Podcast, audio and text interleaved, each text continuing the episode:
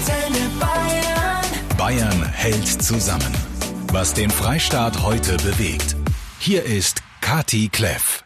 Ich wünsche euch einen schönen Wochenstart. Ich hoffe, ihr habt euch heute schon fest auf die Schulter geklopft. Ihr habt ein weiteres Wochenende mit Ausgangsbeschränkungen und strahlendem Sonnenstein gut überstanden. Super gemacht. Durch diese Woche kommen wir auch gut gemeinsam durch. Bei mir geht's heute Mittag um eine Epidemie, die momentan ebenfalls die Runde macht und mindestens genauso infektiös ist wie das Coronavirus. Die Rede ist von Verschwörungstheorien. Ich freue mich auf ein spannendes Gespräch mit Professor Michael Butter von der Uni Tübingen. Er ist einer der führenden Experten, was Verschwörungstheorien angeht. Und wir werden mal klären, wie die überhaupt entstehen, was dahinter steckt und wer besonders anfällig dafür ist.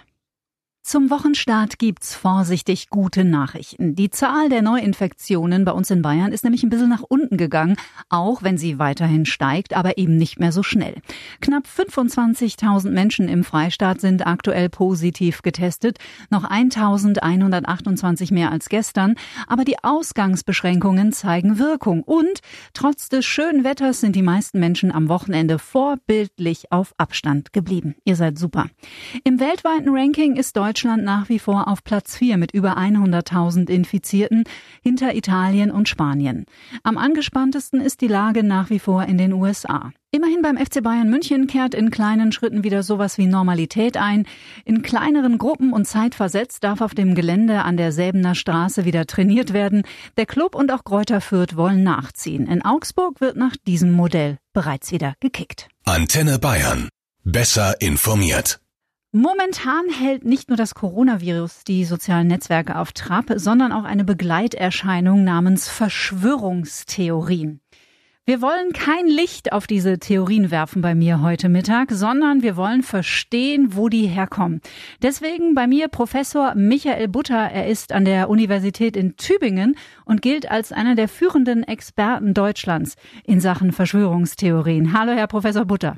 Guten Tag, Frau Kleff. Sind Zeiten wie diese ein besonders fruchtbarer Nährboden für Verschwörungstheorien? Also einerseits ja und andererseits nein. Einerseits antworten Verschwörungstheorien immer auf Unsicherheit und Menschen, die besonders schlecht umgehen können mit Ambivalenz oder Unsicherheit, mit unübersehbaren Situationen, sind besonders empfänglich für Verschwörungstheorien.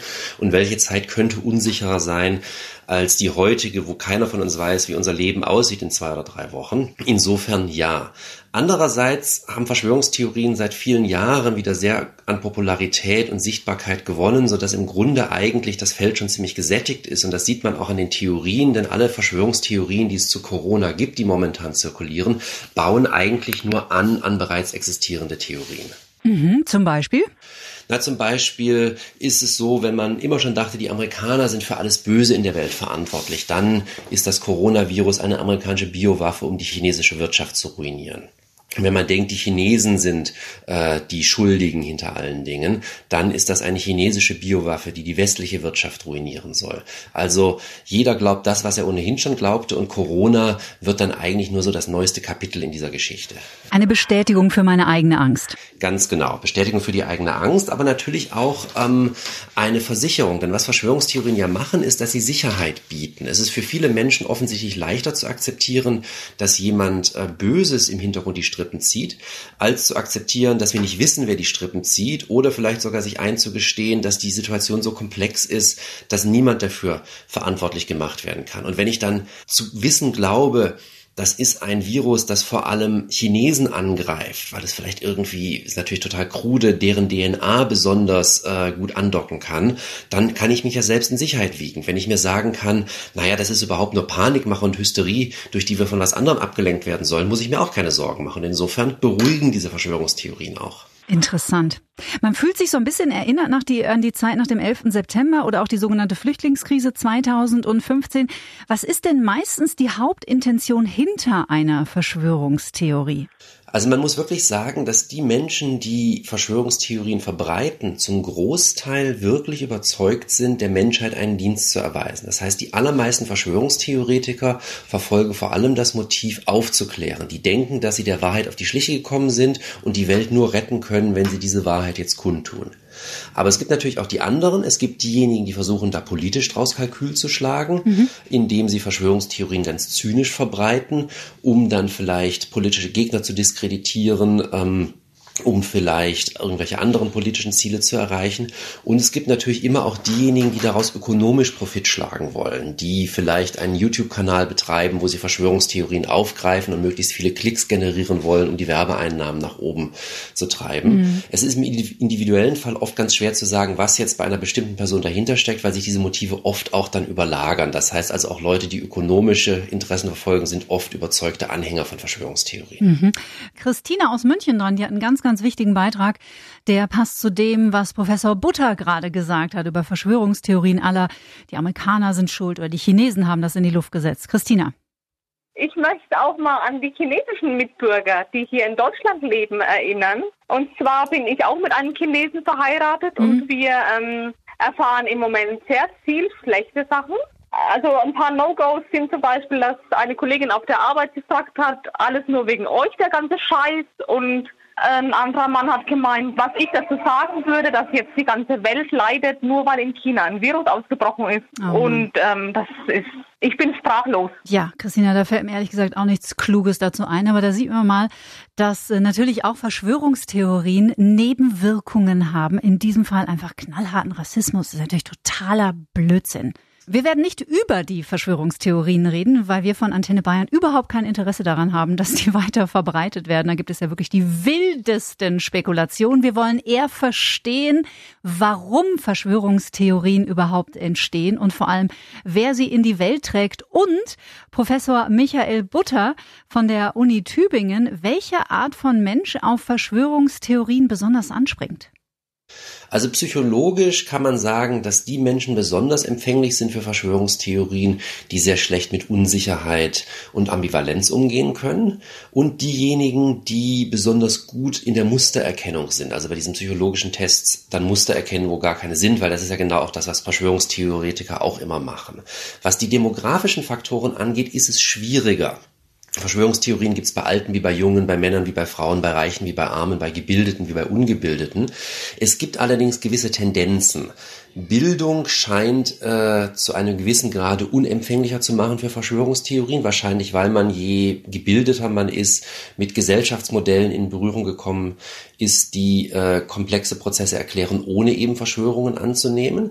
Es sieht auch alles danach aus, dass im Normalfall eher Männer an Verschwörungstheorien mhm. glauben als Frauen, mhm. wobei bei Verschwörungstheorien aus dem medizinischen Bereich, Impfen, AIDS und jetzt eben auch Corona, die Unterschiede da nicht so groß sind, aber man stellt stellt durchaus fest, das zeigen die ersten Untersuchungen, die es zu Corona gibt, dass bei Frauen, die an Corona-Verschwörungstheorien glauben, oft ähm, solche Aspekte wie individuelle Gesundheit äh, im Vordergrund stehen. Da mhm. geht's dann oft auch so richtig in diese Impfkritik rein, ähm, während bei Männern oft diese großen politischen Erzählungen im Hintergrund stehen. Da soll jetzt irgendwie das Bargeld abgeschafft werden, da soll irgendwie die Weltbevölkerung reduziert werden und so weiter. Soziale Netzwerke wie Facebook, Instagram und Co. sind natürlich ein Wahnsinnsmultiplikator für Verschwörungstheorien. Ob es die heute auch gäbe, wenn es das Internet nicht gäbe? Also garantiert, weil Verschwörungstheorien sind nicht so alt wie die Menschheit, mhm. aber doch viele, viele hundert Jahre alt. Die Forschung geht mittlerweile davon aus, dass Verschwörungstheorien in ihrer modernen Form erstmals so im Übergang von der frühen Neuzeit zur Aufklärung, also so im späten 16., frühen 17. Jahrhundert ähm, entstehen. Und insofern hat es Verschwörungstheorien schon lange gegeben und wird es auch immer geben. Sie sind natürlich unheimlich sichtbar durch die sozialen Medien mhm. und äh, die Umschlagzeit ist natürlich viel, viel geringer, als sie früher war, wo sowas irgendwie in der Presse verbreitet wurde und dann irgendwie vielleicht auch noch auf dem Schiff die Meere überqueren musste. Heute geht das innerhalb von, geht das innerhalb von Sekunden natürlich. Also im Grunde sind so ein Verschwörung, also soziale Netzwerke so eine Art Brandbeschleuniger, Katalysator auch teilweise für Verschwörungstheorien. Mhm. Jetzt ist diese Zeit ja sowieso für jeden von uns psychisch auch eine große Herausforderung auf ganz vielschichtige Art und Weise. Welchen Umgang mit Medien jedweder Art empfehlen Sie? Hätten Sie eine Art Anleitung? Also ich glaube, Selektion ist ganz wichtig. Mhm. Man sollte nicht alles lesen und nicht ständig irgendwie ähm, auch die seriösen Medien lesen, sondern es ist ganz wichtig abzuschalten. Man sollte Medien lesen, denen man vertraut. Man sollte dieses Vertrauen auch periodisch überprüfen.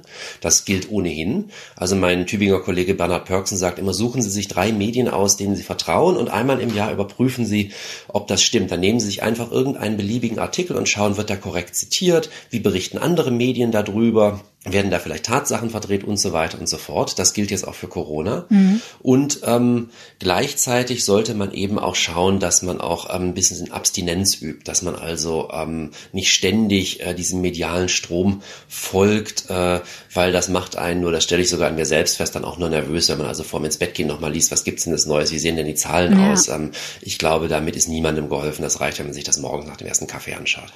Wir möchten heute Mittag rund in der sogenannten Corona-Krise Verschwörungstheorien ein bisschen entmystifizieren. Deswegen spreche ich mit Professor Michael Butter von der Uni Tübingen. Er gilt als einer der führenden Experten in Deutschland für Verschwörungstheorien. Was momentan sehr beliebt ist, sind sowohl Sprach- als auch Textnachrichten per WhatsApp. Manchmal sind die so deutlich als Satire gekennzeichnet, dass sie einen wirklich zum Lachen bringen können, wie diese hier zum Beispiel. Das war mein Favorit zum Beispiel. Der Schwager von dem Halb Heilpraktiker von meinem Paketlieferanten und die haben gerade Experimente durchgeführt und das vielversprechendste, was sie jetzt herausgefunden haben, ist, äh, wenn man sich Wachsmalstifte in die Nase steckt, am besten rote und blaue, dann ist man äh, immun gegen Coronavirus. Ja, Wachsmalstifte in die Nase. Also ich meine, wer das nicht als Satire versteht, dem ist natürlich nicht zu helfen. Aber es haben auch andere die Runde gemacht. Herr Professor Butter, wenn ich jetzt sowas bekomme per WhatsApp, was mache ich denn dann? Ich glaube, einmal tief durchatmen, nicht sofort alles weiterschicken, was mhm. man da so bekommt, sondern mhm. überlegen, von wem kommt das? Was ist die ursprüngliche Quelle? Was ist das denn für eine Quelle? Gibt, kann ich da irgendwelche Informationen über diese Quelle finden? Ist die seriös oder ist die nicht seriös? Was für Zwecke werden eventuell damit ähm, verfolgt. Also auch hier geht es im Grunde um Ruhe und um Entschleunigung. Nicht sofort durchdrehen, sondern einfach mal Abstand gewinnen, drüber nachdenken, kann das sein? Mhm. Glaube ich das wirklich? Warum wird sowas vielleicht in die Welt gesetzt? Warum glauben solche Leute sowas eventuell? Und dann ähm, sieht die Welt, glaube ich, schon wieder ganz anders aus. Was glauben Sie, wie Verschwörungstheoretiker auf unser Interview reagieren? So wie sie immer reagieren auf sowas, indem sie entweder denken, der Butter, das ist ein kompletter Vollidiot, der weiß überhaupt nicht, wovon er spricht, oder denken, der Butter ist Teil dieser großen Verschwörung und äh, Teil der Gruppe derjenigen, die wir hier entlarven und bekämpfen wollen. Ja, dann wäre ich ja auch Teil dieser großen Verschwörung, denn ich habe ja mit Ihnen gesprochen. Herr Professor Butter, vielen Dank für dieses sehr interessante Gespräch und bleiben Sie bitte gesund. Sie auch. Machen Sie es gut, Frau Kleff. Tschüss. Bayern hält zusammen der Titel dieser Sendung und ich finde die nächste Geschichte, die passt dazu wie die Faust aufs Auge. Es ist eine unheimlich schöne Geschichte und sie ist erzählt von dem jungen Krankenpfleger auszubildenden Murtassa. Im Jahr 2015, als wir das letzte Mal vor allem auch hier in Bayern mit der sogenannten Flüchtlingskrise zu kämpfen hatten und damals dachten, dass es niemals zu bewältigen, war Murtassa einer derjenigen, die mit ihren Familien aus Afghanistan zu uns nach Bayern kamen, genauer gesagt nach Beilngries. In der vergangenen Woche hat er für ordentlich Aufsehen gesorgt, weil er einen unglaublich schönen Post abgesetzt hat, der durch viele soziale Medien ging und viel Zuspruch auch von euch bekommen bekommen hat. Und deswegen wollte ich unbedingt mit ihm persönlich sprechen. Murtassa, du hast nämlich eine ganz wichtige Botschaft zur derzeitigen Corona-Krise. Ende 2015 bin ich also halt nach Deutschland gekommen. Mhm. Damals mit der Flüchtlingskrise. Frau Merkel hat gesagt, wir schaffen das. Und jetzt bin ich als Krankenpflegeschule in Deutschland im Klinikum Neumarkt tätig. Und mhm. ich würde es nochmal jetzt sagen, in dieser schwierigen Situation, dass wir das alle zusammen und gemeinsam schaffen. Wie ist denn die Situation für dich momentan als Krankenpflegeschüler? Als Schüler würde ich sagen, äh, ich war ja in Afghanistan, in Kabul im Militärkrankenhaus mhm. auch äh, als äh, Krankenpfleger tätig und äh, von daher habe ich die Erfahrung und ich habe nicht so Angst und hier sind wir nochmal gut geschult. Wir mhm. haben bis jetzt ausreichende Material. Wir haben motivierte Kollegen und das gibt mir einfach mehr Sicherheit Schön. und ich fühle mich wohl. Schön, ja, das glaube ich. Wenn du in Kabul warst, da sind das natürlich nochmal ganz, ganz andere Bedingungen und für dich ist es wahrscheinlich hier, ja, ich will nicht sagen äh, ein Spaziergang, aber zumindest bist du anderes gewohnt, traurigerweise muss man sagen. Hast du denn noch ein paar schöne, aufmunternde Worte für unsere Antenne Bayern-Hörer, die jetzt momentan vielleicht in diesem Schlamassel stecken und sagen, Mann, ich weiß nicht, wie ich das jemals überstehen soll, dieses Ding mit Corona? Ganz ehrlich, ich bin überwältigt von Solidarität von der Bevölkerung, Hilfsbereitschaft untereinander und mhm. äh, wir wollen das in Deutschland gemeinsam schaffen. Wir sollen äh, aufeinander einfach Acht geben, sich gegenseitig helfen und bleibt alle gesund. Bayern hält zusammen. Was den Freistaat heute bewegt. Der Podcast zur Radioshow.